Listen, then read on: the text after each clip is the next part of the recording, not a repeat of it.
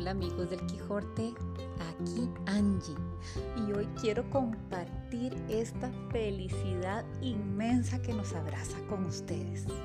Les cuento que ha bajado desde la Vía Láctea de Cascajal directamente de las Pléyades, o sea, las siete cabritas, el nuevo queso.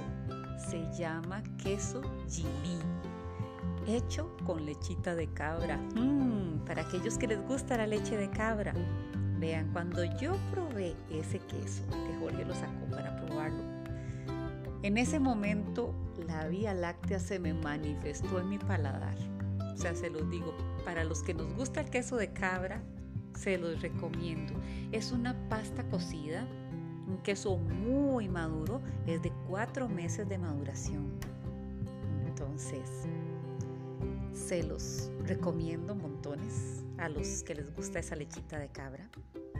Y a todos les voy a compartir también una historia que tiene que ver con las siete cabritas.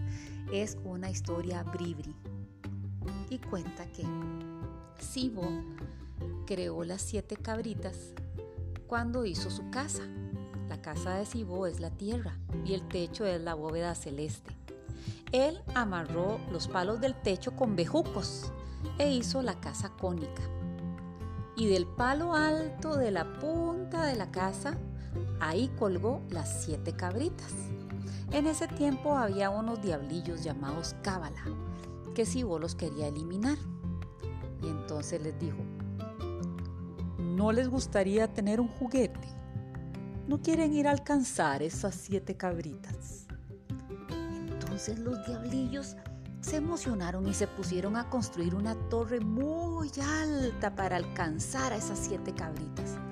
Tardaron muchísimo tiempo y cuando ya iban a terminar, Sibó los instó a que trajeran a todos sus familiares para que terminaran así más rápido.